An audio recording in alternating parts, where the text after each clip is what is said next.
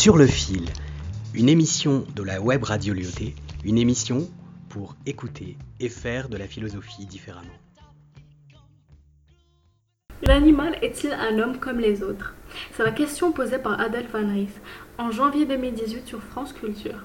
Plusieurs personnes sont réunies pour répondre à cette question. La philosophe Corinne Pelluchon, l'auteur Joyce Armand, ainsi que le chercheur en neurobiologie Alain Prochian. Tous ont leur propre point de vue sur cette question. Une chose est assurée dès le départ, l'homme est bien un animal. C'est la question de l'humanité des bêtes qui pose problème. Il existe une certaine incertitude et jusqu'à aujourd'hui, nous ne pouvons pas donner une réponse bien précise sans relever plusieurs soucis d'éthique. Si on considère l'animal comme étant bien humain, cela ne ferait-il pas de nous des cannibales? Et si l'on nie leur humanité, ne serait-il pas là une simple tentative de déni de la part des êtres humains? C'est la question que pose la philosophe Péluchon.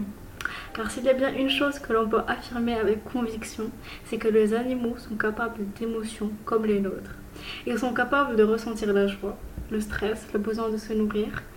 Alors, euh, il y a une part de cruauté en nous lorsque nous nourrissons d'être précédemment vivants, surtout lorsque nous avons connaissance des, conditions de production de la viande actuelle. Joyce Armand écrit d'ailleurs Nous aimons les animaux et aussi nous les mangeons. Il est intéressant de voir qu'il n'utilise pas mais, mais bien et aussi. Outre la question de l'humanité, la supériorité de l'homme revient également dans le débat.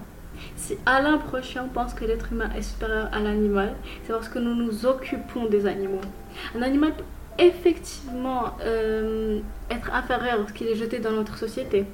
Mais il est également important de noter que nous leur serions également inférieurs si au contraire nous étions jetés dans leur société. C'est une question de différence. Il n'y a pas de réel être supérieur à l'autre dans toutes conditions.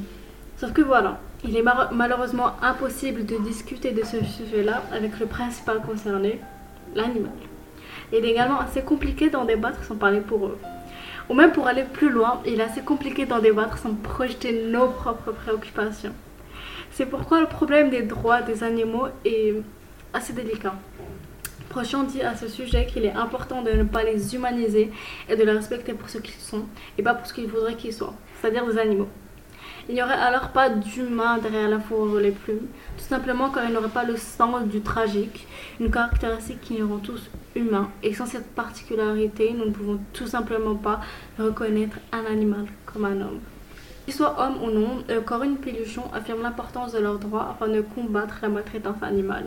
Que ce soit aux zoos ou encore au cirque, il n'est absolument pas nécessaire de les emprisonner au dépit de leur souffrance pour notre propre amusement. Les lois qui sont déjà mises en vigueur ne sont pas respectées. Il faut beaucoup plus de travail afin de, faire appliquer ces lois. Comme évoqué précédemment, Joyce Armand est également présente pour parler de ces deux livres qui traitent tous deux d'une manière ou d'une autre l'animalité, comme une bête ainsi que la peau de l'ours. Le premier livre raconte l'histoire d'un homme qui aime tellement les vaches qu'il en devient boucher. Qu'elle soit vivante ou morte, cela lui apporte peu. Euh, il est assez intéressant de voir ces deux sentiments très contradictoires subsister chez nous tous. Cet amour qu'on a pour les bêtes, alors qu'à côté, on les sacrifie pour notre déjeuner. Ces émotions cohabitent pourtant bien ensemble et il est parfois compliqué d'en faire sens. Le deuxième livre, quant à lui, est le récit d'un hybride mi-homme, mi-ours. J'ai moi-même eu l'occasion de lire ce roman-ci et il est très captivant. Cette âme d'humain dans un corps d'ours est peut-être ce que ressent tout animal dans ces conditions atroces sans avoir la possibilité de la parole. Au long de tous les livres, il est vendu, vendu d'une personne à une autre, tantôt à un montreur d'ours, tantôt à un zoo, et euh, il est déchirant de le voir souffrir alors qu'il ne souhaite qu'une vie calme et paisible. Cette fiction nous pose énormément de questions. Quelle est cette frontière entre l'humain et l'animal? Avons-nous réellement une part d'humanité en nous lorsque nous utilisons des bêtes innocentes à notre profit? Ça nous fait réfléchir sur qui est réellement l'humain de la bête. Le roman n'est pas le seul art de la fiction à se pencher sur ce sujet-là. Le film L'Odyssée de Pied est également un bon exemple lorsqu'il s'agit de l'humanité des animaux. On nous conte l'histoire de piscine, ou plus communément appelé Pi, coincé dans un canot avec un tigre dû à un naufrage. Lorsqu'il est retrouvé et interrogé, il est forcé de changer l'histoire avec des êtres humains à la place d'animaux. La fin du film nous laisse avec une question. Était-il réellement coincé avec des animaux ou était-il avec des êtres humains? J'aime à penser personnellement qu'il était bien avec des animaux qui se sont comportés comme des humains, tout simplement car ils ressentent les mêmes émotions que nous. Le stress, la peur, euh, la faim, le désespoir.